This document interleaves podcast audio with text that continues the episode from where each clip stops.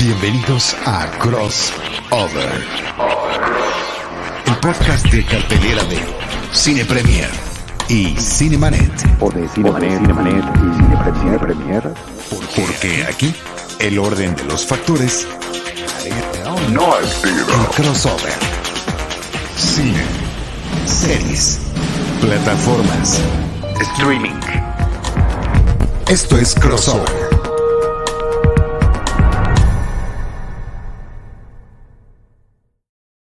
Bienvenidos al podcast crossover de Cine Premier y Cinemanet.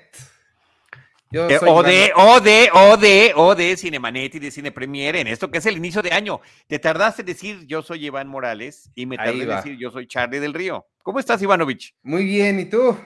Pues muy bien, muy contento. Este 3 de enero del 2023, en el que estamos arrancando el primer podcast, el primer episodio del año, me da eh, mucho gusto estar contigo, con Jaime Rosales, que está en la producción, y mandando un saludo a todos nuestros equipos de, de Cine Premier y de Cinemanet eh, por este inicio de año, los buenos deseos para todos los que nos acompañan en estos episodios a lo largo ya de mucho tiempo. Así que también enhorabuena, mucho cine, mucha salud, mucho todo lo que deseen en este nuevo ciclo, que pues siempre eh, el, el hecho de que se marque de alguna forma un momento para poner reset a todos los temas, creo que nos es de mucha utilidad. Y también es bonito regresar. Yo en particular, Ivanovich, puse uno de mis propósitos, era regresar a podcast en enero, en enero del 2023, con todos los programas que siguen vigentes y pendientes. Y eso contigo incluye varias cosas. Pero no nada por- más lo de Cine Premier, eh, crossover y Seinfeld, por supuesto. Pero ese porque es propósito, pues ese es parte de tu, o sea, no es como decir regresar a desayunar, pues es, No, es a ver, de la vida. No, a ver, hemos tenido por cuestiones de muchas razones personales, laborales, de horarios, académicas, etcétera, etcétera, hemos interrumpido algunos de los proyectos. Entonces, quiero ya que podamos reanudar propiamente, eh, sobre todo el de Seinfeld, que oye, llevábamos más de dos años o tres, ya no sé cuántos, eh, ocho temporadas completas, ininterrumpidas, platicando del, eh, de Seinfeld episodio por episodio, y de repente ya entrados en- empezando la novena temporada, pácatelas, ¿no? Una pausa, no breve, por cierto. Sí, pero ya esperemos muy pronto en estos días ya regresar, ya poder planear para poder hacerlo. Vamos a estar de vuelta, amigos. Tengo nada más una pregunta para ti. En Sí. estas eh, semanas que estuvimos fuera del aire, de, ¿lograste descansar? ¿Sirvió de algo esa No, mini no. pausa? No, no, no, descansar como no. tal, no. Hacer muchas otras cosas, sí. Sí. eh, temas familiares, convivencia, compromisos sociales, que también es muy padre eh, reunirse con gente que no ves en, en mucho tiempo, pero de repente te das cuenta que no había, y lo platiqué contigo eh, hace poquito, cree uno, dice, ah, voy a tener un par de semanas para ponerme al día con tal o cual cosa, y al final de cuentas resulta que tienes menos tiempo y, y para cumplir ciertos, ciertas metas. Eh, y parte de eso tiene que ver con que no hay una disciplina como cuando estamos en, en horarios laborales. No sé si me explico. O sea, tienes claro. a tal hora. En cambio, como que está todo así tan libre que pues, no termina alcanzando el tiempo. Sí, es una ilusión esto de que vamos a tener tiempo extra, pero pues sí, se intercambia el- un tiempo por otro para poder hacer otras cosas que también estaban ahí pendientes y que creo que también a veces valen mucho la pena hacer, entre ellas, por ejemplo, limpiar algún closet y cosas así, que también son importantes. También Sí, sí lo que- son. Sí lo son, por supuesto que sí. ¿Recibiste algún regalo interesante y relevante para este programa y nuestros intereses en estas eh, navidades? Pues mira, el, el regalo más bonito, inclusive lo puse ahí en la página de Charlie del Río Cine de Facebook, fue un navideño, sorpresa, que fue un Freddie Mercury con el, con el fondo de Flash Gordon, del álbum de Flash Gordon, lo cual es una extraordinaria combinación de música y de cine, porque además. Freddie Mercury trae su playerita que dice Flash. Entonces representa al músico, representa al grupo y representa la película, que a mí me parece, por cierto, sumamente divertida y que la platicamos en algún episodio de Citizen Boomer, más o menos recientemente. Ahí está. Órale. Y, y está por aquí atrás de mí, no sé si se alcanza a ver. Sí, aquí está, mira, ¿sí lo alcanzas a ver? No, porque estás chiquito. Ah, sí, cómo no. sí, Eh, sí. Ahí está. ¿Ya lo Sí. viste? Sí, Así sí, que ya sí. está ocupando un lugar importante. Muchas gracias, James, por estar al pendiente. Pero mira qué bonito está. Sí, sí está bien padre. Sí, me oye. encantó. Sí, me encantó. bueno. Es un Funko, pero bien padre. Está bueno. Yo, recibí, yo también recibí un Funko justo de, de mi amigo Víctor, con quien hago Cine 90.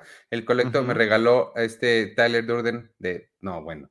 Está bien, si no quieres que lo enseñe, Jaime Rosales. No, ya, no ya, ya, que ya lo puedes enseñar. Dice Jaime que ya lo puedes enseñar. Es eh, Tyler Durden de Funko, que me encanta por la ironía que representa, porque Tyler Durden Está en contra del sistema. de una manera a los Funkos, pero me encantó. Y no, y, y además de esto, este, me regalaron eh, Jessica y mi mamá por separado, cada una. Una me regaló la temporada completa de The Good Place y este, la otra la, la temporadas completas de Mad Men. Mis dos series de drama y comedia favoritas. Entonces, juntas ya en mi anaquel, eso, eso fue lo mejor. Está genial. Está Sí. genial. Oye, y está chistoso este tema de los Funcos. Yo de repente tengo mis asegúnes con ellos. Sí. Pero creo que tienen una virtud muy grande, no la cumplen siempre, pero cuando logran hacer con una figura que tiene las mismas dimensiones, la misma forma, el mismo volumen prácticamente, absolutamente reconocible, esos son los buenos. sí, no que tú tengas que agarrar uno y tengas que explicar, mira, es que este es, no es Spock, ¿no? Porque si tú te fijas, tiene las orejas, no, no, hay unos que, que sí son perfectamente, claramente identificables y eso es lo que los hace geniales. Sí, totalmente, total, Hay otros que no. Por ejemplo, hay de muchas series, por ejemplo, de The Office. Hay varios personajes de The Office que tendrías que explicar quién es en su versión Funko. Sí, supongo. No he visto todos, pero sí, no, no, no sé si un Jim sea así muy especial. No sé, no los he visto, igual y sí. Sí, bueno, el, el- el- el- mismísimo Michael creo que no es tan reconocible como lo es Dwight, por ejemplo. Claro, nada más por los lentes, ¿No? me imagino. O sea, exacto, exacto. Mira, ahí Ah, están. sí, en la Ve a. Dwight, o sea, Sí, no, si ves a, a Michael, velo, ¿no? sí. Ahí está. Bueno, un ejemplo padre. nada más. Gracias, James. Bueno, como siempre, qué velocidad. No nos deja de sorprender. Cada vez Eh. más ágil este, en, en su identificación de imágenes, James. Oye, un saludo muy grande a Ángel López, que aquí está. Buenas noches y feliz año nuevo, dice Ángel. Ángel, qué gusto que estés aquí con nosotros. Este, el último anuncio que hay que dar nada más rapidísimo es avisarles, este no es nuestro episodio con las mejores del año, amigos, y Sí. nos han seguido durante un tiempo a Charlie o a mí en los programas individuales, porque este crossover no nos había tocado eh, año nuevo. No solemos, solemos hacer las listas de Ujú. mejor del año inmediatamente terminado el año, porque todavía falta mucho por ver. Todavía hay algunas que están del a- que son del año pasado y que apenas van estrenando así queremos cerrar la lista bien, bien, bien. Entonces vamos a esperar algunas semanas para poder terminarla. Este, y ya les avisamos cuando las hagamos, pero, pero pues a ver, ya platicaremos de eso cuando llegue su momento. ¿Qué tal nos está yendo en, qué tal estamos considerando este, este año? Pero por lo pronto, pues vámonos, si te parece, con nuestra primera de hoy, que decidimos que fuera una de las últimas películas estrenadas el año pasado, todavía sigue en cartelera, iba a decir, por favor. Todavía sigue en pantallas de Netflix y pues va a seguir ahí para siempre. Glass Onion, un misterio de Knives Out, la nueva película de Ryan Johnson, protagonizada por eh, Daniel Craig, nuestro James Bond, y yo no sabía, me enteré cuando le prendí, Edward Norton eh, haciéndole de Elon Musk. ¿Qué te pareció? ¿Qué te pareció Glass Onion? Un A, mí me pareció muy divertida. Me, me parece interesante que se retome el personaje de Benoit Blanc, que es justamente el que está interpretando Daniel Craig, que lo vimos en esta película de Knives Out, que me parece que es muy interesante y lo seguramente cada quien lo comentó en su espacio a la hora de platicar sobre ella, porque termina siendo un magnífico homenaje muy bien realizado. Sigo hablando de Knives Out, la primera película, a lo que es el misterio de investigación pues prácticamente hecho con fenómeno global a través de la literatura por Agatha Christie.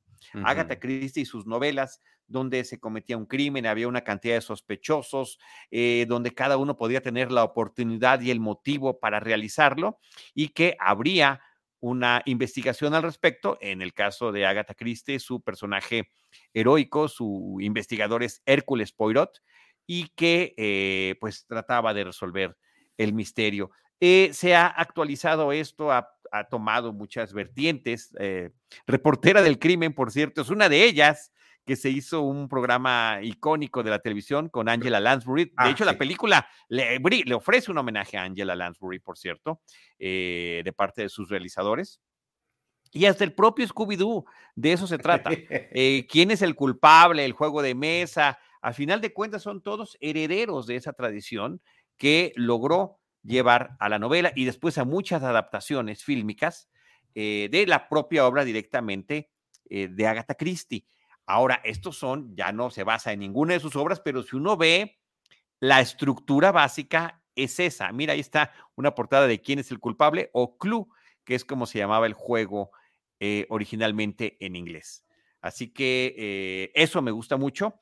Y, em, y en ambos casos, con nutridos repartos de gente muy reconocible de la industria fílmica, eh, que sus papeles pueden ser en términos de tiempo únicamente mayores o menores y que hace muy interesante el asunto. En ambos casos también, eh, lo que termina funcionando y es lo que habría que elogiar es que consigue lo más difícil que podemos buscar y encontrar en una película hoy en día y desde hace muchos años. Una vuelta de tuerca que en realidad funcione, que en realidad te sorprenda, que en realidad no veas venir y no puedas adivinar. Y me parece que me- mucho mejor Knives Out que Glass Onion, pero que van siguiendo eh, al menos esa intención. Sí, sí, estoy, estoy totalmente de acuerdo. Me, ahorita que decías de Angela Lansbury, eh, yo, yo conozco el programa por su nombre original, Murder She Wrote. Ajá. Nunca lo he visto, confieso que jamás lo he visto, lo conozco únicamente por las referencias que he escuchado al respecto en otras series y películas, pero yo nunca lo vi, pero sí la reconozco a ella y sale al principio en este homenaje que hace con, no sé quién más esté, no, no volví a ver quién más es- eh, eh, está en esa escena en la que están jugando, eh, ¿cómo se llama este juego de, de- en línea? Este, ah, el impostor, el, ¿qué es el impostor? Bueno, ahorita me viene el nombre, pero el chiste Sí. es que me, em, me acordé de ella porque estaba viendo TikTok y me salió un video de, eh, de este Ryan Johnson explicando. Among Us, Among Us, gracias. Xochitl. Mi- hijo lo juega todo el tiempo. Diablos, Among Us, sí. Me salió un video de Ryan Johnson explicando que estuvo como media hora tratando de explicarle a Angela Lansbury cómo funcionaba Among Us y de qué se trataba, hasta que ella le dijo, ¿sabes qué? No entiendo nada, confío en ti, nada más dime los, los diálogos y los digo porque no sé qué es esto. Me dio mucha Claro, risa. eso. Claro, claro. Efectivamente, hasta ese nivel ha llegado el, eh, esa influencia hasta el videojuego, de estos videojuegos que se juegan además en línea. Entonces, eh, eh, repartos nutridos y además, por si no fuera suficiente que el reparto esté lo suficientemente nutrido, incluyendo a Edward Norton, como estabas mencionando, o a David Bautista, entre muchos otros, además hay una serie de cameos que si pestañeas te lo puedes perder. Sí, ¿reconociste a Joseph Gordon-Levitt que siempre sale en las películas de Ryan Johnson? No lo reconocí, diablos, me estoy enterando ahorita. Es el, el sonido del gong, de cuando suena la campana esta. Ah, o sea, ¿es la voz nada más? Es la voz de, ajá, de Ah, ese bueno, gong. ahí sí está más complicado. Pero, por ejemplo, Ethan Hawke, que tú dices, wow, Ethan Hawke va a participar en la peli. Ya Y luego no. Sí. Así es. Fíjate que yo, eh, ya pa- para entrar un poco más en, en- en materia de, de opiniones, este, me la pasé bien con esta película, pero me la pasé mejor de lo que, mm, de, lo que me parece buena o, o de lo que me parece al nivel de la original. La original se me hizo como un misterio muy bien construido, que tiene muchos matices, que tiene muchas giras de tuerca, que te va sorprendiendo en cada momento. Esta eh, como misterio construido no me pareció tan espectacular. Me gustó el detalle de lo que lo primerito que hace Benoit Blanc para, para no revelarlo, lo primero que hace en esa cena, este, en la primera cena que tienen, me gusta mucho que suceda eso y, y ya, pero más allá de eso me pareció pues bastante pues, equisón el misterio, no me generó tantísima este, intriga, pero sí me la pasé bien porque me cayó bien él y los demás personajes que, que completan el, el- el reparto. Sí, y, y bueno, y creo que una parte interesante que también está abonando esta película es eh, el hecho de conocer un poco más sobre la vida personal del personaje. Claro. Eso me parece que le da una dimensión muy distinta. Eh, yo platicaba eh, recientemente sobre, sobre esta cinta y, y de repente salió un comentario, oye, pero pues, ¿qué no está haciendo Daniel Craig lo mismo después de haber hecho tantos años James Bond, ahora hacer este? Y, no, y le dije, "Es- aún no la ves, es completamente distinto. en, Sí. en tono, en intención. Uno es, una es la acción física, esta es eh, pues la, la- la, eh, descubrir, eh, de- desentrañar los misterios a través de, de la lógica y de la observación y del conocimiento, y además, bueno, la, la propia vida personal de este individuo. eh, Benoit. Así que esa parte me pareció muy bien. El, el reparto está como súper eh, diverso. Eh, Dave Bautista, Kate Hudson, Janelle Monae, que me parece que lo hace extraordinario, ella que es, es del mundo bien. de la música, pero que también ha incursionado en el cine y que tiene esta película sobre las eh, mujeres em, que, que son muy buenas en las, No, no son bueno, en las matemáticas, en las matemáticas para ayudar a la NASA, ¿no? Sí. Eh, se, me, se me escapó el nombre de cómo se llama esa película. Hidden Figures. Eh, Oh, no. Hidden Figures, sí, que no se llama para nada Hidden Figures en español, No. así que no nos vamos a acordar. Pero bueno, este, e- eso, eso me parece que, que está funcionando muy bien y con un muy buen sentido del humor que va manejando la película a lo largo de su desarrollo, más, como estabas tú diciendo, haciendo la referencia de Elon Musk, este em, jugueteo con eh, eh, proyectar sobre un personaje en particular, el que, el que interpreta eh, Edward Norton, pues a estos multimillonarios que se las hacen pasar de, revolucionarios, innovadores, inteligentes y que posiblemente no lo sean. Sí, esa, e- esa parte que es, es una crítica muy, muy leve, muy, este, muy velada además. Em, em, sí me gusta que, que ya, siento que, o me da la impresión de que los sentimientos generalizados de la población hacia esas personas que tienen tanto dinero ya está cambiando. Creo que poco a poco deja de ser algo tan aspiracional porque te das cuenta que para llegar a esos lugares tienes que hacer cosas pues que no están padres y eh, por lo menos por ese lado me, me gusta yo, o por lo menos la crítica que yo le quiero ver a la, a la película. Sí, no, y bueno, y además eh, hay muchas eh, películas y series que están haciendo ese tipo de crítica a ese tipo de personajes mediáticos, eh, multimillonarios, etc. La, última película de, Mundo Jurásico, por ejemplo, también eh, eh, termina siendo ese tipo de, comentarios, ¿no? Entonces, bueno, pues es algo que, que ya hemos visto, no es innovador, pero me parece muy simpático la forma en la que lo terminan manejando en esta película. Lo que, una de las cosas que me dejó un poco mm, mm, confundido, no entendí bien, a ver si tú tienes una mejor explicación que nada más porque sí. La película está situada en, me parece que es abril o mayo 2020, es decir, cuando la pandemia estaba recién empezando. E inmediatamente lo, o sea, lo meten a la trama y luego lo quitan por completo de la trama y no vuelve a ser relevante. No, a mí me parece, a mí me fue un aspecto que me interesó mucho ¿Por qué? porque al contrario, eh, porque en general la mayoría de las películas y de series eh, hacen como que no está pasando nada para continuar contando el tipo de películas que siempre cuentan. Y aquí termina siendo un ingrediente interesante. Oye, este es un grupo de personas que cada uno está viviendo su momento del supuesto encierro de la pandemia en ese primer año tan terrible para, para, para todo el mundo.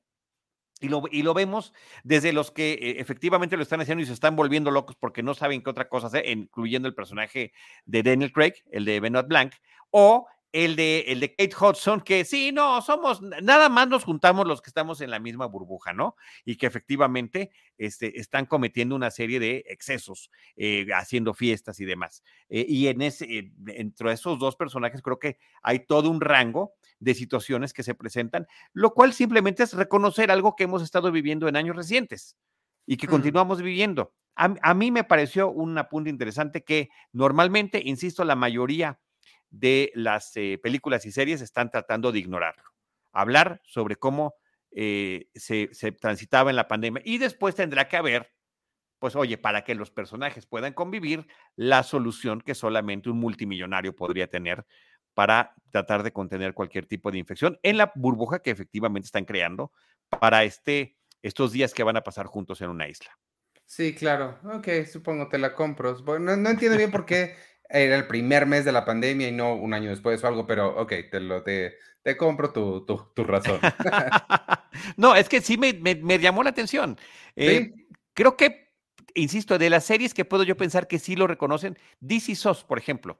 Vayas a los personajes utilizando cubrebocas, yendo de un lugar a otro. em, sí, reconociendo que eso era algo de lo que estaba pasando. ¿En DC SOS salió eso? Sí, sí, sí, en las, en las últimas temporadas. Pero que no, DC SOS no lidia con viajes en el tiempo. Bueno, o sea, no viajes en el tiempo, sino diferentes Claro, temporalidades. así. cuando, cuando hablan de la temporalidad del, do- después del 2020. Ja. O sea, pero nunca antes habían visto ese tiempo.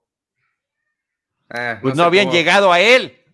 Ok, no, ok, es que nunca la he visto, no sé cómo Hay un presente. y El presente es nuestro presente. Ah, ok, pero no están regresando a más allá Están del contando diferentes, simultáneamente se están. Hay veces que no sabes qué están haciendo. Mira, aquí nos está poniendo esta, estas fotografías de algunos de los personajes principales. Sí, no, decía más no bien, lo nunca habíamos visto más allá del presente. De... No, no, no se lleva a 2025, pues. No, no. Bueno, sí, hay flash Oh. forwards. Hay flash forwards también, pero estamos partiendo de nuestro presente, que Y el- compartimos con los personajes. Ok, Eso espera. está padre.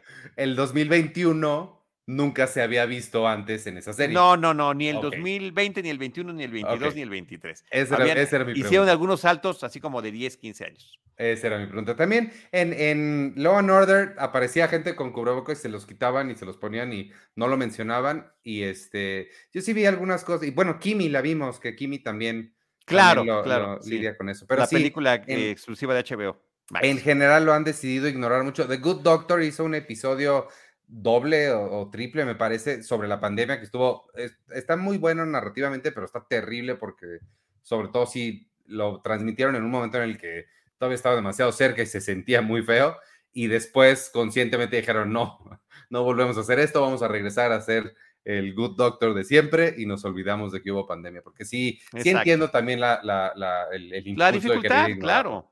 Sí, Claro. bueno, ese es Grey's Anatomy, pero sí. Y ahí sí, ahí sí no, no tengo información. Ahora, yo debo decir, DC SOS, eh, y la comentamos junto con el equipo Cine Premier hace muchos años cuando salió la primera temporada, fue una de las series favoritas de algunos que los vimos. Recuerdo que a Penny le había gustado mucho. Em, y yo me quedé en la primera temporada. O sea, uno puede ver la primera temporada y decir hasta aquí. Terminó convirtiéndose en un melodrama de telenovela. Eh, yo así lo vi. Aquí en la casa se continúa viendo o se continuó viendo hasta que concluyó y me enteraba yo de ese tipo de detalles que me llamaron la atención, pero yo ya no seguí viendo la serie. No, yo, yo nunca he visto. Sé, sé de cosas porque pues me dedico a esto y me entero de cosas, pero nunca la he visto. Muy bien. Pues ahí está, ¿no? ¿Recomendable o no? Recomendable. Este, Sí, Glass. yo la vi digo, además la en estos días, ¿no? Fue el estreno, creo que el día de Navidad o por ahí. Entonces, como que estuvo perfecta para esos días eh, posteriores entre Navidad y Año Nuevo para verla. Me la pasé muy bien. Este, no sé si, más bien, no superó para mí la primera, pero sí definitivamente. No, no la superó. me la Efectivamente, no la superó. Sí. Bueno, pues de Knives Out, ¿qué te parece? Digo de Knives Out, te estoy diciendo que no es Knives Out. De Glass Onion, que por cierto, ¿cómo haces una película sobre una cebolla que se trata sobre capas que tienen las cebollas y no haces una referencia a Shrek? Nunca voy a entender eso, Ryan Johnson. Gracias. Claro.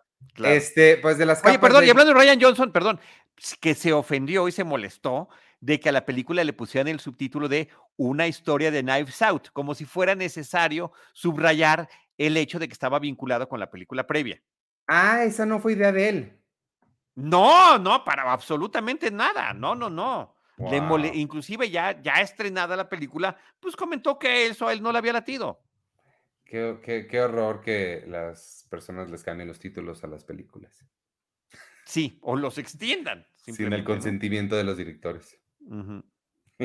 Así es. va. Bueno, este, pues de, de esta comedia súper ligera para pasarla bien un buen rato, vámonos a otro de los últimos estrenos del año pasado. Es una de las películas que más ha estado sonando. No tuvo buena taquilla, sí fue, em, salió la, la, la- no fue de notarse. Fue una que casi nadie la fue a ver, le fue bastante mal en taquilla la película, pero aún así la, ah, se ha estado hablando mucho de ella y creo que vale mucho la pena verla. Ella dijo es la historia de las dos periodistas que investigaron y descubrieron y publicaron el escándalo eh, de Harvey Weinstein hace unos años. Este es protagonizada por Zoe Kazan, sí es Zoe Kazan y Sí. Carrie Mulligan. interpretando a estas dos periodistas que hacen hasta lo imposible por, pues, descubrir todas las porquerías que hacía Harvey Weinstein, a pesar de que ya varias veces se había intentado publicar notas así y él siempre lograba, pues, este, que no se, que, no se publicaran. Eh, la película es dirigida por María Schrader, quien no ha hecho muchísimo muy grande, sí ha hecho otras cosas antes, pero nada tan reconocible, excepto la serie Unorthodox. No sé si, si la viste poco ortodoxa. Sí, claro que sí. Miniserie, miniserie. Vale muchísimo, muchísimo la pena verla. También es bien padre esa, esa serie. Entonces, eh, creo que es una directora que con lo poquito que tiene ha hecho cosas bien interesantes. Esta va a estar sonando mucho en la, en la época de premios, yo me imagino y espero. Este, mm, dice Jaime que se estrena el 5 de enero, pero, pero no, porque está... Ah, no, se estrena esta semana, tienes razón esta semana, perdóname, tienes toda la razón. sí, sí, sí, no, yo te iba a hacer la observación de que se estrenó así en Estados Unidos, eso es lo que tú, entendí que eso es lo que estabas tú refiriendo. Esta semana se estrena en México. Sí, este jueves 5 de enero llega a las salas mexicanas, este, y bueno, esperemos que aquí le pueda ir mejor que allá. ¿Qué te pareció? Ella dijo. A, mí me pareció increíblemente interesante el reconocimiento al trabajo de las eh, eh, periodistas Jody Cantor y Medan Tuji, que fueron las que hicieron esta investigación para el New York Times.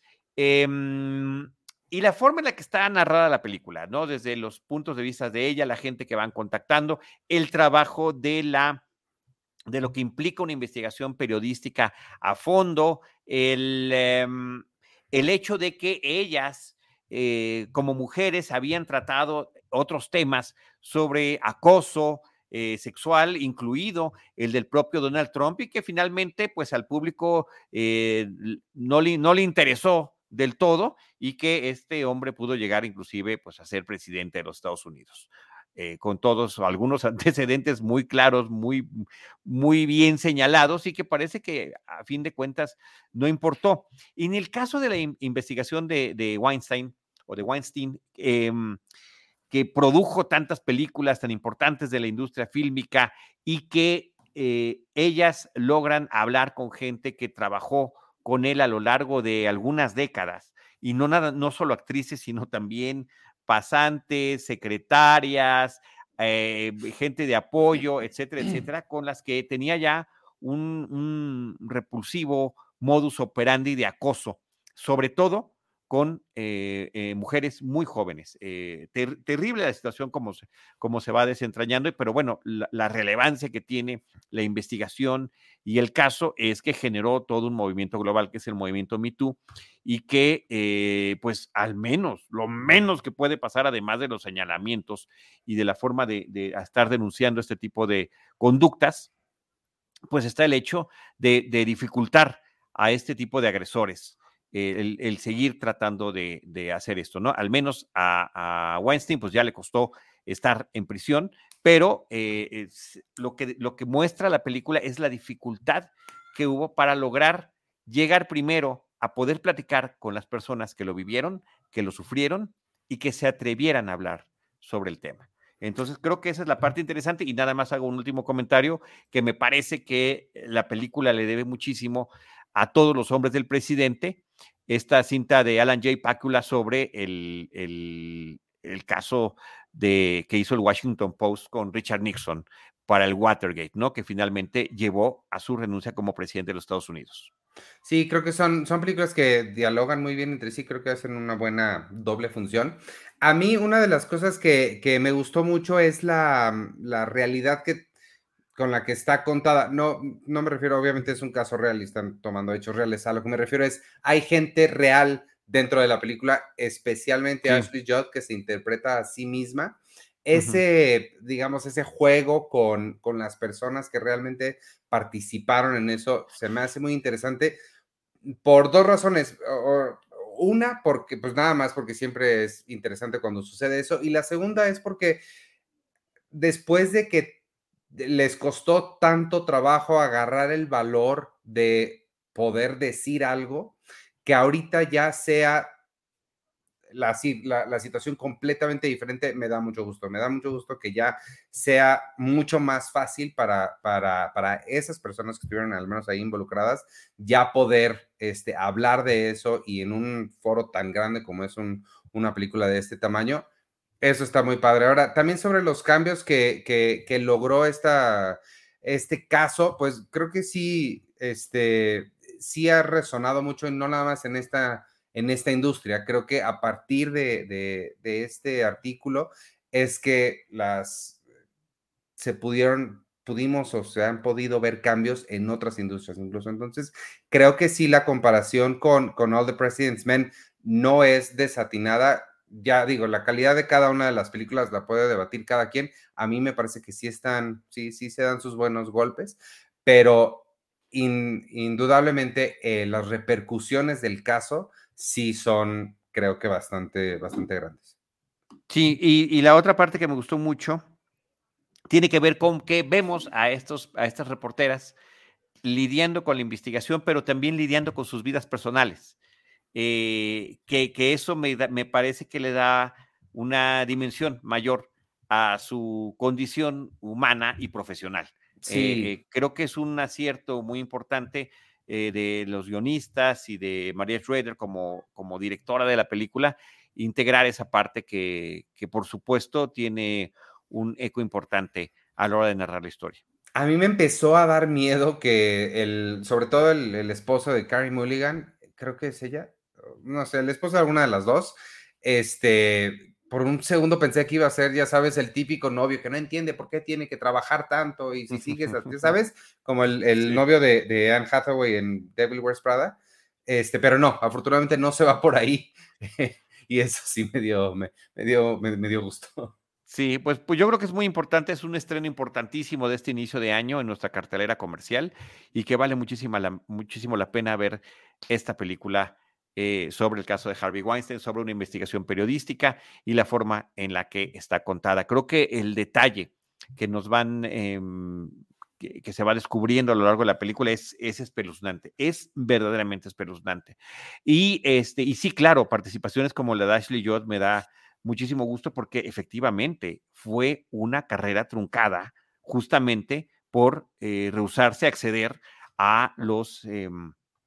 Acosos de, Weinstein. Entonces, eh, qué, pues qué importante eh, y también seguramente catártico para ella haber podido participar en la película, pero de ser una actriz que veíamos película tras película tras película, de repente desapareció de la escena sin más ni más. Y ahí también habría un debate enorme sobre toda la cadena de complicidades que hay en, en, la industria fílmica y que pues seguramente o sea, no, no sé, pero seguramente muchas deben seguir existiendo, pero este tipo de exposés, eh, de exposiciones, de, revelarlo a la luz y de alentar el, em, la denuncia, por supuesto, debe ayudar a que se vayan extinguiendo. Sí, claro. De hecho, creo que lo menciono en algún momento de la película. O sea, Harvey Weinstein es una cosa enorme, pero no es por mucho el, el único o la única persona que se, se aprovecha de su, de su, posición, del poder que tiene para, para hacer, para pues, maltratar a la gente, ¿no? Aprovecharse de otra gente. Bueno, sí, acosar sexualmente, inclusive eh, eh, violar. Entonces, bueno, eh, terrible. Ahí está una foto, mira nada más. Ashley Judd, extraordinariamente joven, Weinstein ahí a un lado. No sé, el detrás es, es, Ben Affleck o Vincent Donofrio. No, no Donofrio. Sí, sí, eh, bueno, este, pues de esta, ¿tienes algún último comentario de ella? No, no, no, ya, vea, hay que ir a verla, hay que ir a verla. Estreno de la semana, creo yo. Sí, sí, totalmente. Este, pues de esa vámonos con una que esta, si no me estoy equivocando otra vez, sí se estrenó a finales del año pasado. Es la nueva película de James Gray. A mí James Gray es un director que me gusta mucho. Entiendo que no es para todos, no a todo el mundo le, mundo le gusta no a todo el mundo le va a gustar porque no es un director precisamente dinámico. Creo que eh, sus películas pueden llegar a sentirse eh, cansadas, lentas. A mí esta particular tipo de lentitud me gusta mucho, la entiendo muy bien, vivo muy bien en sus películas. La última se llama, o más bien la más reciente, espero que no sea la última, se llama Tiempo del Armagedón. Es eh, protagonizada por Anne Hathaway, por Anthony Hopkins, Este, sale por ahí también, eh, ¿cómo se llama? El de Succession, Jeremy Strong. Ajá. Pero sobre todo está pro- protagonizada por este niño que no me acuerdo de, se me escapó el nombre del actor, pero el Banks personaje se llama Repeta se llama. Banks Repeta. Banks Repeta es el alter ego o, o la versión chiquita de las memorias de James Gray. Esta es otra de estas películas que muchos directores eh, están haciendo últimamente sobre su propia vida y, y lo hace increíble. Creo que el niño, la historia se trata de este niño que se hace amigo de un niño negro en su escuela. Empiezan a hacer cosas y por supuesto a quien culpan es al otro niño y este pobre nada más está como viviendo ahí en medio en una familia que quiere que se dedique a ciertas cosas, pero él es artista, entonces se pelea con ellos y se pelea con la sociedad. Está bien bonita la película. El final me dejó un poquito desconcertado, no sé qué tanto me encantó el final, pero fuera de eso me, me, me gustó muchísimo. Es, va a entrar definitivamente spoiler alert entre mi top del año. Este, Ah, guau. Sí, ¿Tanto no sé a ti. Y Anthony Hopkins, qué cosa, Anthony Hopkins a la edad que tiene, que siga queriendo, no que siga pudiendo, obviamente hay mucha gente que puede, pero que siga interesado en hacer no solamente películas, sino películas que le demanden cierta pues, trabajo. Este, sí, me, me, me sorprende mucho, es increíble ese señor. Sí, a ver, eh, yo opino que es una película muy interesante, también una película muy recomendable. Está actualmente en nuestra cartelera. Eh, Tiempo de Armagedón es el título que está con el que está en México, Armageddon Time. Y que, espérame, eh, espérame, ah, espérame, espérame, espérame. ¿Se pronuncia Armagedón? sí, no tiene U. En español, no tiene U. Armagedón. Sí. Changos, nunca lo había leído bien o escuchado, creo. Gracias, Charlie. Tú No, siempre. a menos que me esté equivocando, pero creo que No, es no, no. Bueno, Gramáticamente tiene sentido. oye, eh, ahora, hemos visto de- el tiempo de Armagedón. Ahí está, el tiempo del Armagedón. El tiempo del Armagedón. ¿Ya ves? No hay U. Em, la única queja que puedo tener, porque dije, ¿cuántas historias más, cuántas películas más de el coming of age tenemos que ver? De ese proceso, de ese momento de Ay, pero- maduración del personaje. ¿Por qué no hacemos cuando no están madurando y cuando no están aprendiendo nada? Pero también hay de esas. No, sí. No, pero no, no, no te No, lo estoy diciendo esa- de broma, Ivanovich, Ah, lo estoy diciendo de broma, lo estoy diciendo de broma. Pero, eh, a, a- a ver, en este caso, la película está ubicada en 1980, la, la cinta es absolutamente clara en su momento de ubicación eh, cronológica eh, para poder, y, además física también, ¿no? En el estado de Nueva York, en, en, en una, eh, en una escuela pública de Nueva York, que es donde arranca la historia de, de este personaje, de este jovencito llamado Paul, Paul Graff, que eh, pues está iniciando su último año de, mm, eh, o el equivalente para nosotros de la primaria, eh, que, con, que empieza esta amistad con el compañero afroamericano que acaba de repetir año y que tanto las autoridades escolares como su propia familia podrían ver como una mala influencia. ¿Cuántas veces no hemos escuchado esas palabras de parte de nuestros profesores o de nuestros propios padres a lo largo de nuestra vida? Y que eh, efectivamente la, amistad empieza a trascender uh, de una manera muy interesante a pesar de toda esta adversidad que se encuentra y la película eh, en términos de tono me parece que podría uno agarrarla y si te dicen oye esta película y no conocías a los actores esta película se hizo en 1980, es una película que se hizo en ese momento. No es una de esas cintas que se va a la época y que la idealiza. O sea, no es como ver los 80s a través del filtro de Stranger Things por ejemplo, Total, ¿no? Sí. O ver eh, los años 50 a través del filtro de Back to the Future. Que, ay, qué bonito, y que bailaban y que la música rock. No, no, esta sí se ve como, como sucia. Eh, el diseño de, de, de, arte, de vehículos, de vestuario, es, está muy bien realizado.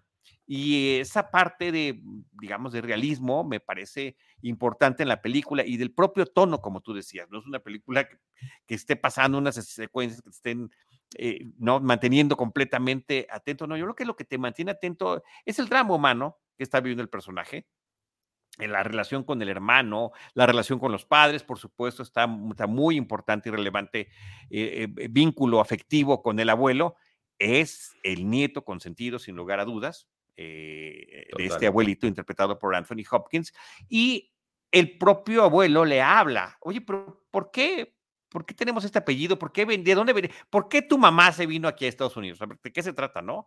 No, pues nada más porque la querían matar, porque era judía y había una persecución en su país que, por cierto, es Ucrania, ¿no? Y estuvo viajando y viviendo después de que vio cómo asesinaban a tal persona este, en varios países y vino para acá. Eh, eh, creo que el tema importante de los prejuicios es súper relevante en la película, porque efectivamente hay este constante prejuicio contra el amigo que además me parece que está el actor sensacional, sensacional, el, otro chavito con, con su mirada, con su tono, con, con este gesto desafiante, eh, también cuando está triste. Bueno, esa escena del metro me parece sensacional, no la voy a revelar de qué se trata, pero es una escena formidable porque tú cuando la ves va a pasar cualquier cantidad de cosas y pasa la que menos te esperas, pero no es menos impactante lo que, lo que sucede en ese momento. Sí. En, en términos de expectativa y de sueños y de alientos que pueden tener, ¿cuáles son tus, e, en, el, en, en tu momento de, de, de, esa parte de la infancia, justo antes de entrar a la adolescencia, ¿cuáles son tus aspiraciones? ¿Cuáles son tus sueños? ¿Y qué es lo que te dicen que puedes o no puedes hacer? ¿Cuál es la perspectiva de una escuela pública contra la perspectiva de una eh, eh, política, inclusive de una eh, escuela privada? En, en, esos entornos de cierto privilegio. Entonces, son como, así que esta sí tiene más capas que Glass Onion, tiene más capas de cebolla, este, esta cinta que se pueden ir desmenuzando y que eh, con las cuales a nivel personal y familiar también puedes reconocer los, los eh, esquemas con los que nos comportamos socialmente, independientemente de que se trate de otro país.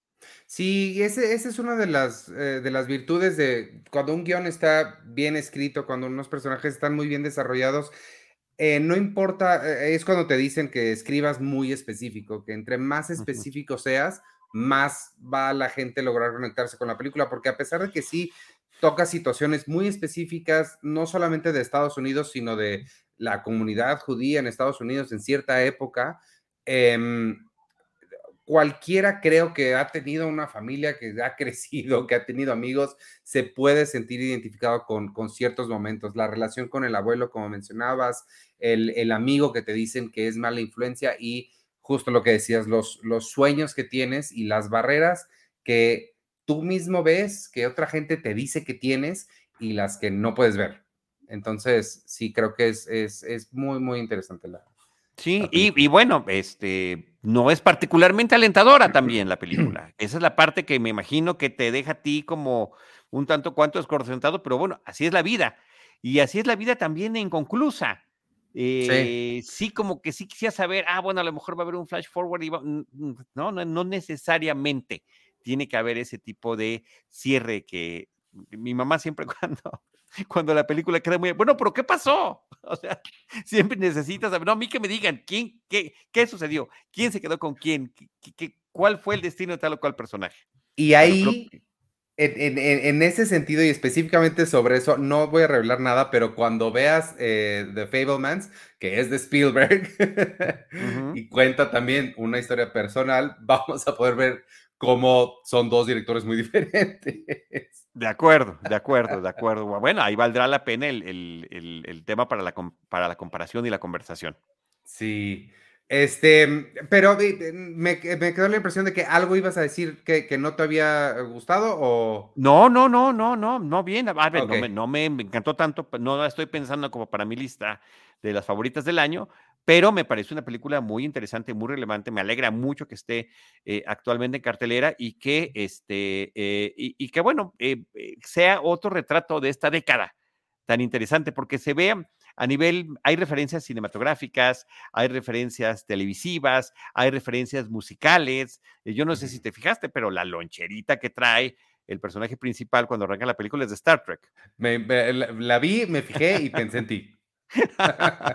Entonces, este, pues son esos detallitos que dice, sí, no, o sea, eh, pero no está, o sea, no es, no es que te enseñe la lonchera, mira mi lonchera de Star Trek, no, no está ahí, está. está. ahí de fondo, ¿no? Es, em, es, más, cobra mucha relevancia cuando ya no está de repente. sí, exacto. ¿Algún pequeño error de continuidad? En fin. Este, bueno, pues de aquí vámonos a una que quiero que me cuentes porque mira, eh, mi amigo Víctor la vio, hizo unas entrevistas y de repente la veo en sus mejores películas del año. No sé quién también la mencionó entre las mejores. Vi un tweet que te comenté hace rato y yo no revisé esta información, pero según un tweet decía que, decía, imagínate hacer una película durante 13 años y que te gane en Rotten Tomatoes El gato con botas. Este, al parecer está buenísima. Quiero saber más de El gato con botas, dos puntos, el último deseo. Porque The Last Wish, eh, sí, no sé de quién era deseo ver otra película del gato con botas, pero al parecer. De, nadie, yo creo que, yo creo que de nadie. Esa es la parte que me, que me parece curiosa dentro de este universo de Shrek, que de manera tan inteligente y tan eh, innovadora en su momento nos presentaba el punto de vista de los cuentos de hadas desde otra perspectiva, eh, irónica, sarcástica, un tanto cuanto burlona o muy burlona al estilo de cómo, los, de cómo se aproxima a los cuentos Disney, pues bueno, no nada más se generaron las secuelas de Shrek, sino también esta que es un spin-off, esta película que parte un personaje que se presenta para una de las cintas y que finalmente tiene su propia película. Y ahora, muchos años después, debo decirlo, inclusive efectivamente creo que es otra de las sorpresas, o sea, quizá, no sé si tantos como Avatar, pero así como de repente, ah, caray, una nueva película del gato con botas. Mm, a la función a la que yo fui, por cierto, que la película estuvo en, en funciones de preestreno una semana antes, en, salas. Yo, yo, nunca entiendo cómo funciona eso, pero bueno, me da gusto cuando sucede porque puedo adelantar películas. Eh, venía un, antes de que empezara la película, un saludo de Antonio Banderas. Muy contento de, platicar que estaba regresando con su personaje y que lo ah, veríamos en una, faceta distinta. Y dije, wow, qué padre, o sea, qué, qué, qué bonito, ¿no? Que no sé si estuvo en todas las funciones o solo en las de, las de preestreno, no lo sé, quien ya la haya visto en el cine eh, después de su estreno que nos, que nos ayuda a comentarlo por aquí, pero este, digamos que eso sí fue un, poco alentador. Y después era ver qué es lo que pasa después de la caída del gato con botas. Los gatos, eh, dicen las, los mitos, tienen nueve vidas, ¿no? Entonces, ¿qué pasa cuando este gato todo lo puedo, todo lo logro, no me pasa nada? Pues se le empiezan a agotar esas vidas y le queda la última, pues entonces tiene que protegerse, ya no, ya no se va a andar aventando, ah, diríamos aquí en México, como el borras a, toda, eh, a todo lo que suceda y entonces se tiene que resguardar y a partir de una amistad con un perrito que estaba disfrazado de gato, que además eso se ve en el tráiler, empieza un recorrido físico para lograr encontrar este último deseo del cual nos habla el título, tanto en inglés como en español. Esa dinámica entre el gatito y el perrito es la misma que hay entre Shrek, el logro y el burro. Eh, es, te insiste en ser tu amigo, tú no lo quieres, te va persiguiendo y al final de cuentas, ¿no?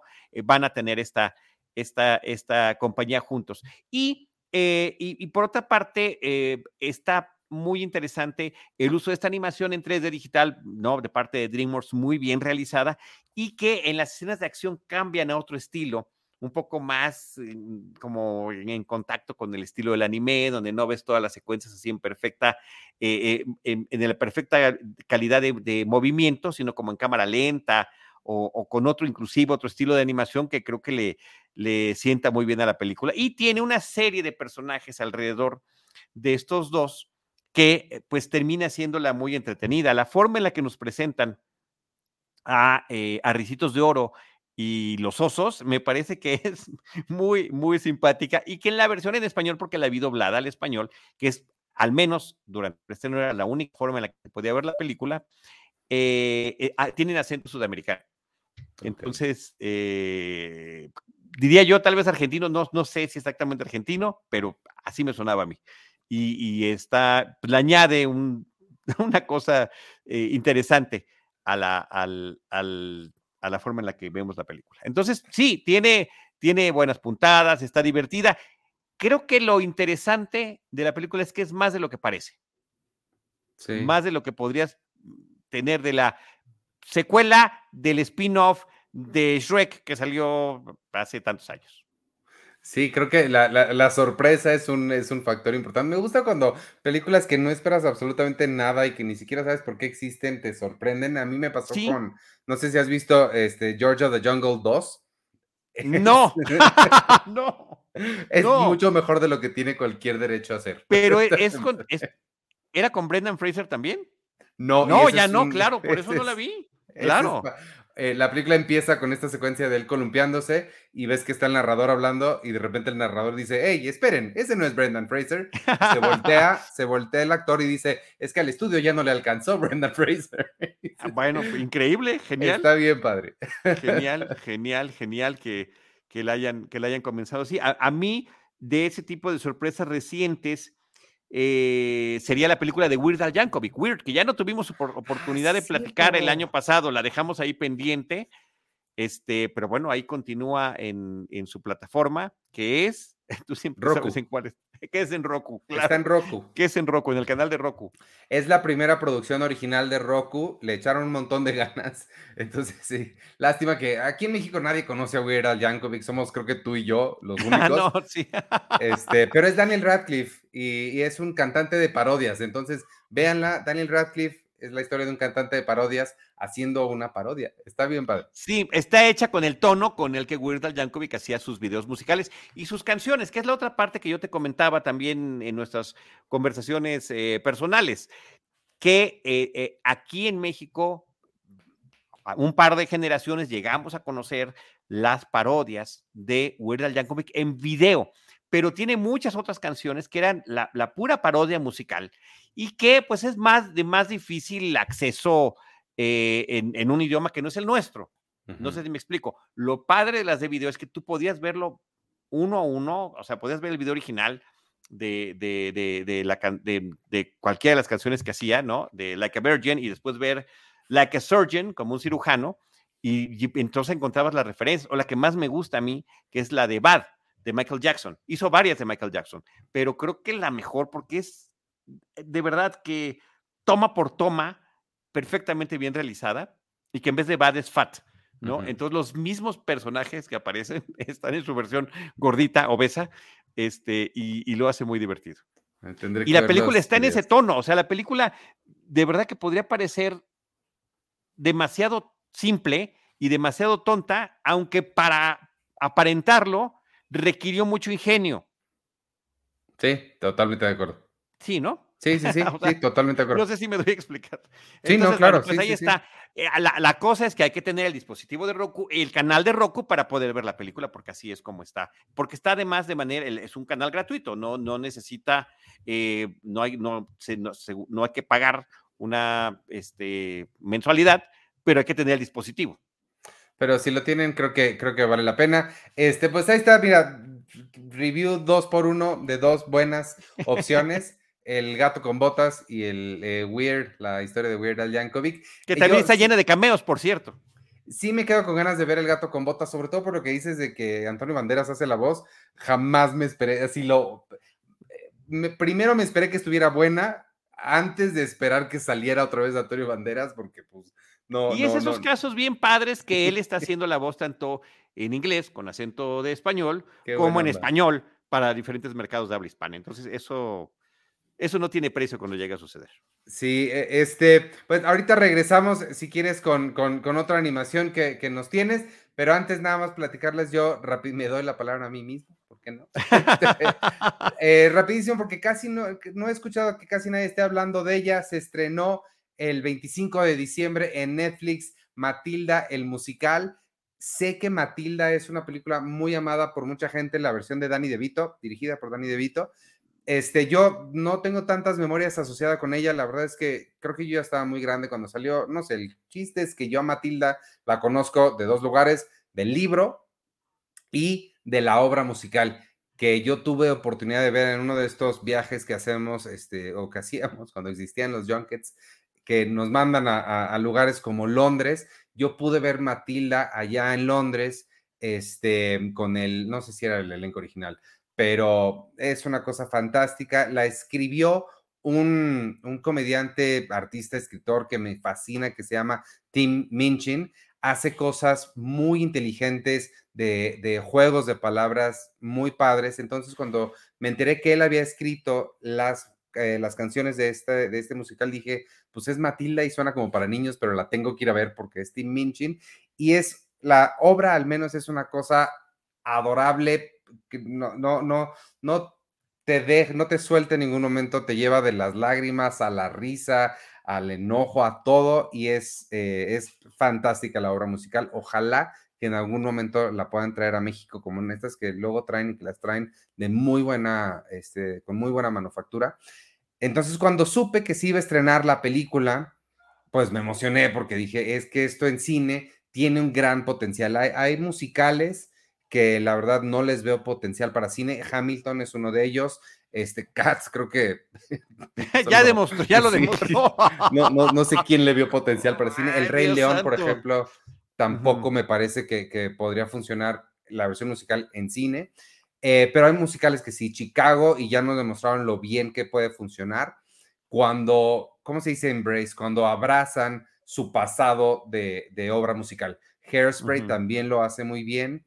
Y el caso de Matilda tenía ese potencial. La película creo que lo cumple para mí a medias.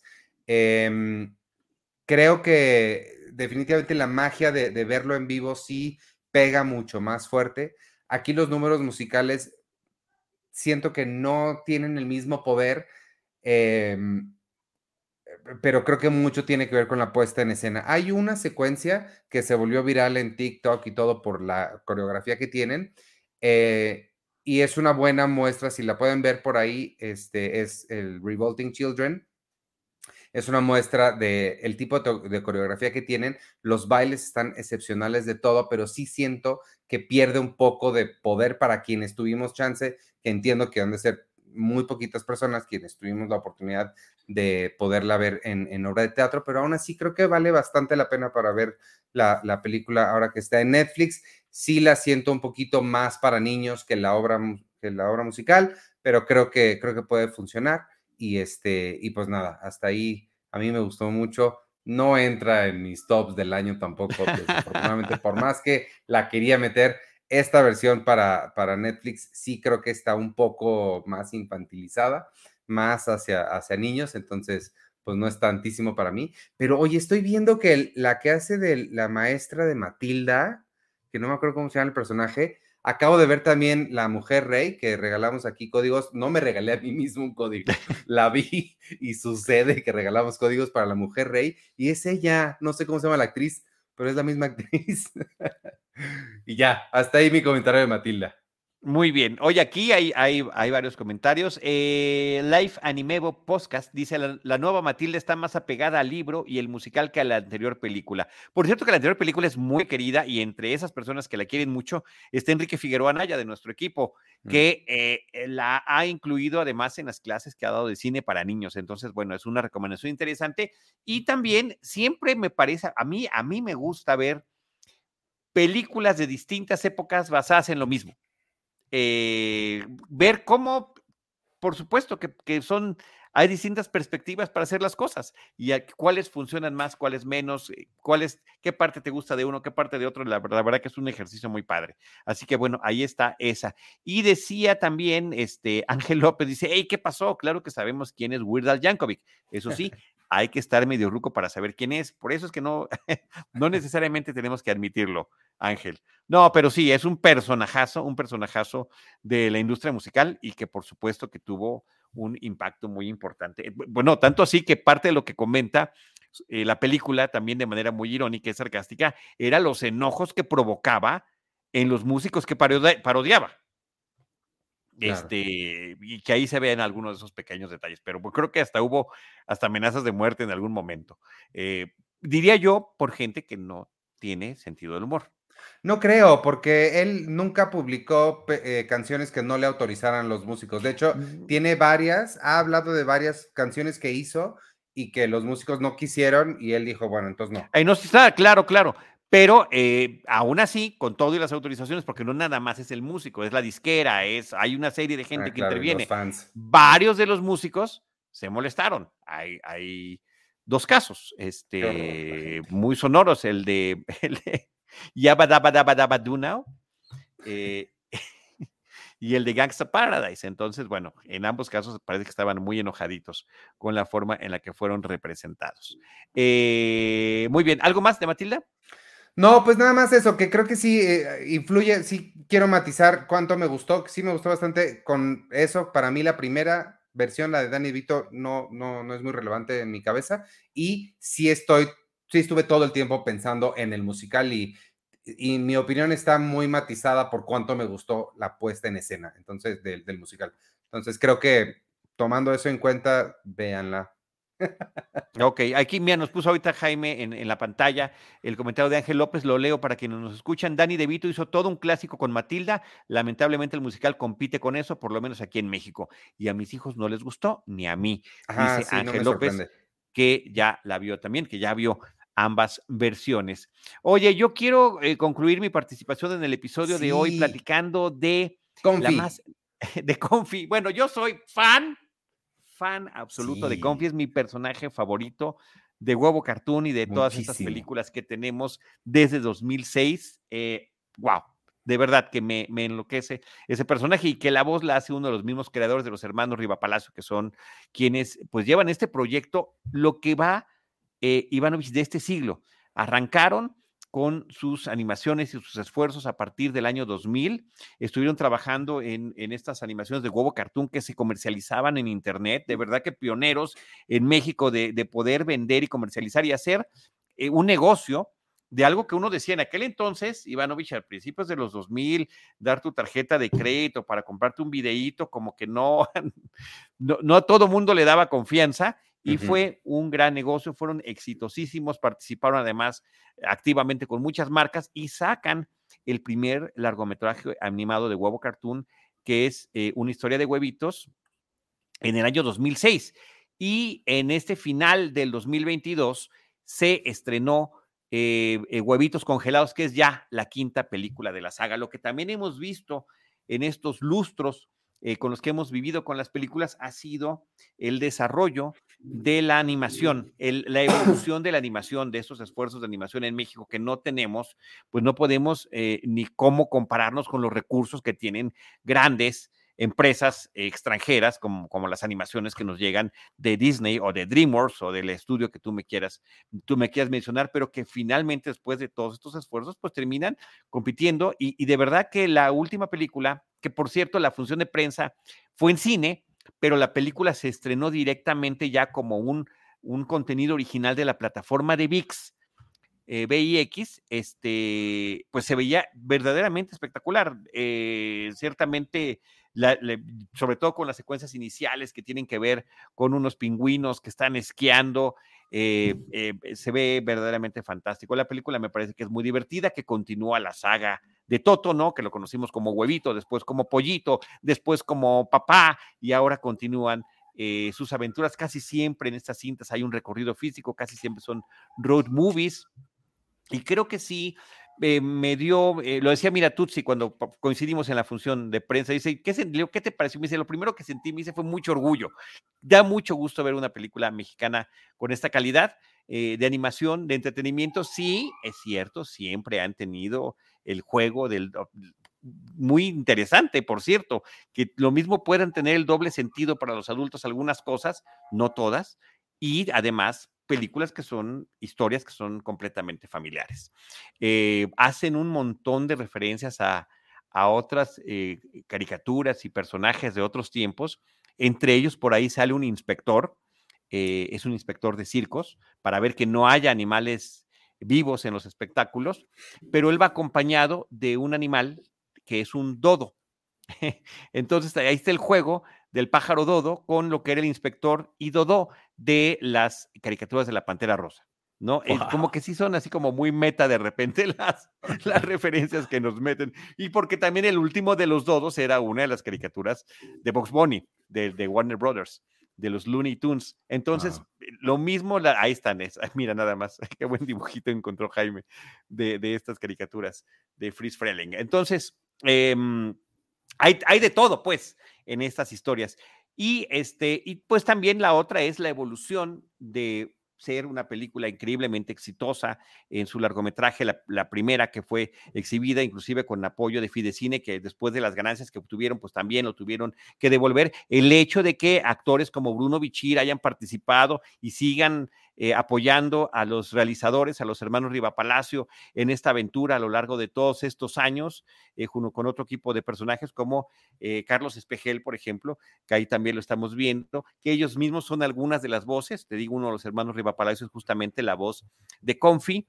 Entonces, pues no, creo que es ganar, ganar en todo sentido y y, este, una película que también fue retrasada, las dos últimas películas, las cuatro y las cinco, fueron cada una retrasada con un año, porque justamente cayeron en, eh, durante el proceso de la pandemia y los cierres de cines y demás. La película anterior se lanzó a las salas eh, justamente cuando, cuando se empezaron a abrir, un esfuerzo por regresar a la pantalla grande y ahora pues con estos cambios también que se están ofreciendo a través de las plataformas y las formas en las que cada uno se quiere promover, bueno, pues es jalar este tipo de contenidos originales y ahí están ellos. Entonces, parte de eso, Ivanovich, fue lo que platicamos con los hermanos Riva Palacio en, eh, para Cine Premier, en las oficinas de videocine, en, en, en, pero también por temas ¿no? diversos, está en, un chat de, mm, bueno, que ya está el video ahí disponible en el canal de YouTube de Cine Premier para que lo puedan checar, porque platicamos de todos estos tipos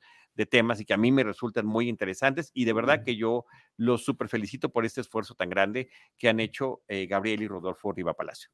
Sí, ahí está la, entrevista, por si la quieren revisar, está, está muy buena la entrevista. A mí, las películas de, de, huevos, sorpresivamente, porque no es el tipo de cosa de humor que me gusta usualmente, me encantan, no me gustan, me encantan.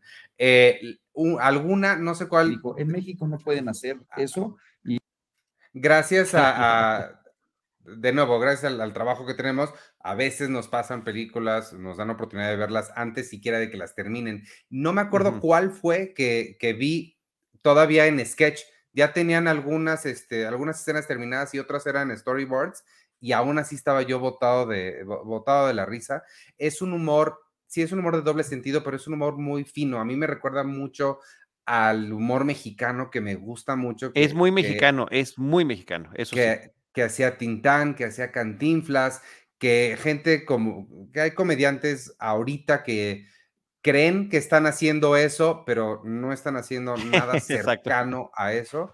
Y estos dos, este, estas dos personas, Gabriel y Rodolfo, este, Riva Palacio, creo que lo hacen increíble desde que hacían sus cortitos de, en, que, que, los cortitos también a mí me tocaron en la universidad y todos estábamos todo el tiempo. Era un fenómeno, era un fenómeno, era un fenómeno. Y bueno, en la entrevista, por cierto, ahí está también Mauricio Castillo, que se integra en esta película para uno de los personajes, y pues también platica de lo que significa, él ha hecho doblaje de diferentes personajes de películas extranjeras, pero no es lo mismo trabajar un personaje desde el principio y, y, que el propio personaje adopte parte de su, de su propia personalidad para, para aportar a la película, ¿no? Y bueno, ahí reconocer también, te digo, en el caso de Gabriel, que es el que hace la voz de Gabriel Riva Palacio, el que es el que hace la voz de Confiamos, hermanos con diferentes voces. Lo hicieron al principio porque pues, no había recursos para que otro tipo de actores intervinieran y ya, ya se terminaron convirtiendo también en actores de doblaje para, para estas propias películas. Así que como fenómeno mediático nacional es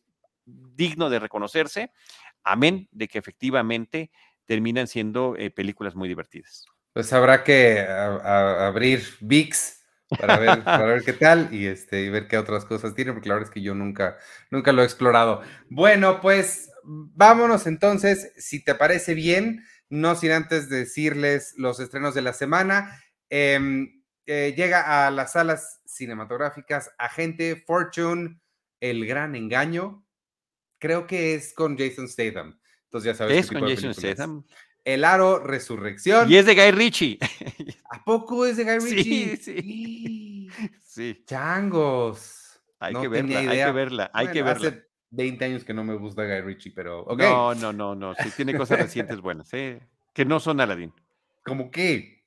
La última que hizo con Jason Statham, justamente. Ah, Gentleman. No, sí. ¿Gentleman es de él? Sí. Con sí, Pero una posterior. Eh, eh, Gentleman me gusta mucho. Tú me la recomendaste. Muchísimo. Y no sé si la viste. Sí, claro, pues por eso estoy diciendo, tienes toda la razón. Sí, Sí. ok. la de las bien. camionetas blindadas. No hablemos mal de, de- de la cinematografía de Guy Ritchie en los últimos años. Vamos a ver Agente Fortune, el gran engaño. El. Aro Resurrección, ella dijo que ya platicamos de ella y todo saldrá bien. Además, amigos, atención, a Movie llega el 6 de enero After Sun. Yo todavía no veo After Sun, pero todo mundo la está poniendo en las listas de lo mejor del año. Es dirigida, es la ópera prima de Charlotte Wells. También es una historia autobiográfica. Creo que vale mucho la pena verla para saber de qué están hablando todos, porque de verdad está en todas las listas. After Sun en Movie. Y a Netflix llega, no, la verdad no conozco ninguno de estos títulos, pero se los digo por si alguien sí. A Netflix llega Los Reyes del Mundo, Los Crímenes de la Academia. Ah, Caleidoscopio, Caleidoscopio hay que verla, Charlie. Es una serie protagonizada por em, Gustav Fring, ¿cómo se llamaba? Este, de, de Breaking Bad. em, ah, bueno, Esposito, Él. o sea, Eh, sí. Giancarlo Esposito. Es una serie de él y lo padre de esta serie es que la puedes ver en el orden que sea. O sea, no tienes que comenzar eh, en el orden que te los ponen ahí, sino tú decides el orden de los episodios y según el orden que escojas, te va a tocar una historia diferente. Caleidoscopio se llama y está en Netflix. Es un experimento interesante. Después, Ginny y Georgia es la temporada 2, Cocina a presión y un documental sobre Bernie Madoff, el monstruo de Wall Street. En Star Plus llega un anime que se llama Bleach y las tres primeras Jurassic Park, Jurassic Park 1, 2 y 3. Y a Disney Plus está Si estas paredes cantaran, que es un documental sobre Abbey Road, sobre los estudios de Abbey Road, no sobre los Beatles, pero sobre los estudios. Y a ti te va a interesar esto, creo, Star, Star Wars The Bad Batch 2. eh, Sí, sí, sí, 2. sí. de- no me súper encantan ese tipo de animaciones, pero, pero creo que de esas es, es de las más interesantes. Oye, Eh, y, y- y la semana pasada se estrenó Malvada, Ivanovich, una película mexicana, eso es y de la cual también tenemos entrevista en el canal de, de YouTube de Cine Premier, y que tiene la curiosidad, que, que- que ahí me parece es donde radica el, el atrevimiento que está bien padre, de vamos a jugar con los géneros. Sí, comedia romántica, que hemos visto muchas en el cine mexicano contemporáneo, comercial reciente, pero combinarla con cuento de hada, pero al es- mexicanizada. Eh, lo cual así le da diferentes, como diferentes vertientes. Y, y- y el esfuerzo me parece relevante por mezclar este tipo de cuestiones, darle este, eh, es- esta tropicalización, por llamarle de alguna manera, y lo digo en el mejor de los sentidos. Y bueno, ahí está la charla que tuvimos con cinco de los actores que participan en esta película. Y la, y- y la que mencionabas, mencionábamos de Guy Ritchie, que te había recomendado, en inglés se llama Wrath of Man, nos está, recomendando, nos lo está recordando Jaime Rosales, y en México se llamó Justicia Implacable. O sea, no nos acordamos de ninguno de los dos títulos, pero es muy divertido, es muy interesante la película. Y Sí, la de yo- Gentleman, la de los caballeros, también está muy divertida. Esa sí está bien padre. Así que bueno, pues ese era el dato final que quería yo aportar. Listo, las otras plataformas, amigos, no sé por qué han decidido no mandarnos sus estrenos todavía. Espero que en algún momento lo hagan y cuando lo hagan se los puedo El compartir. año está empezando, el año está empezando. Pues sí, pero ya hay contenido y no sé qué es. Mientras tanto, pues vámonos si te parece bien. Gracias por vernos, quien nos vio aquí en vivo, quien- quienes nos estén escuchando en Spotify, Apple Podcasts o donde sea que ustedes consigan sus podcasts. Pronto regresaremos con Seinfeld un episodio a la vez. Mientras tanto, y hasta entonces, yo soy Iván Morales y me pueden seguir en arroba Iván Morales y en todas las redes sociales de Cine Premier, arroba Cine con la E al final. Y listo. Muy bien. Muchas gracias, Iván. Yo soy Charlie del Río, arroba Charlie del Río, Charlie del Río Cine y Series en Facebook. Eh, voy a dar un aviso parroquial y lo voy a estar repitiendo en los próximos programas porque ya, se- ya está muy cerca la fecha. La última semana de febrero me toca eh, impartir en línea un curso sobre Star Trek. Van a ser cuatro clases de dos horas cada una, de lunes a jueves en la noche. eh, para platicar de Gene Roddenberry, de la creación de Star Trek, del impacto cultural que tuvo, de, la- de las influencias que generó, de su transición al cine, de su regreso a la televisión, en fin, son muchas cosas que vamos a estar explorando eh, en, ese, en ese curso, cursos de cine en ahí pueden obtener toda la información también en mis redes sociales y en las propias redes sociales de cursos de cine en línea. Y, em, y pues me encantaría que me pudieran acompañar en esta nueva aventura. Gracias a los que nos estuvieron acompañando. Life Animevo Podcast, Ángel López, Eh, Xochitl Pérez, muchísimos saludos, Xochitl. Qué gusto que estés con nosotros. María Teresa Barreda, Daniel Rivera, y creo que ya nadie más se me está escapando. Ya, ahí está. Así que, pues, este, gracias a todos, felicidades. Ahí van a estar las noches de Star Trek del febrero 20 al 23. Muchas gracias, Ivanovich. Muchas gracias, Jaime Rosales. Y gracias a todos que nos escucharon. Nosotros los estaremos esperando en nuestro próximo episodio con cine, cine y más cine. Cinemanet y Cine Premier presentaron Crossover. Podcast de cartelera de Cine Premier y Cinemanet. Hmm, ¿O era al revés? porque aquí el orden de los factores No altera. el crossover. Crossover.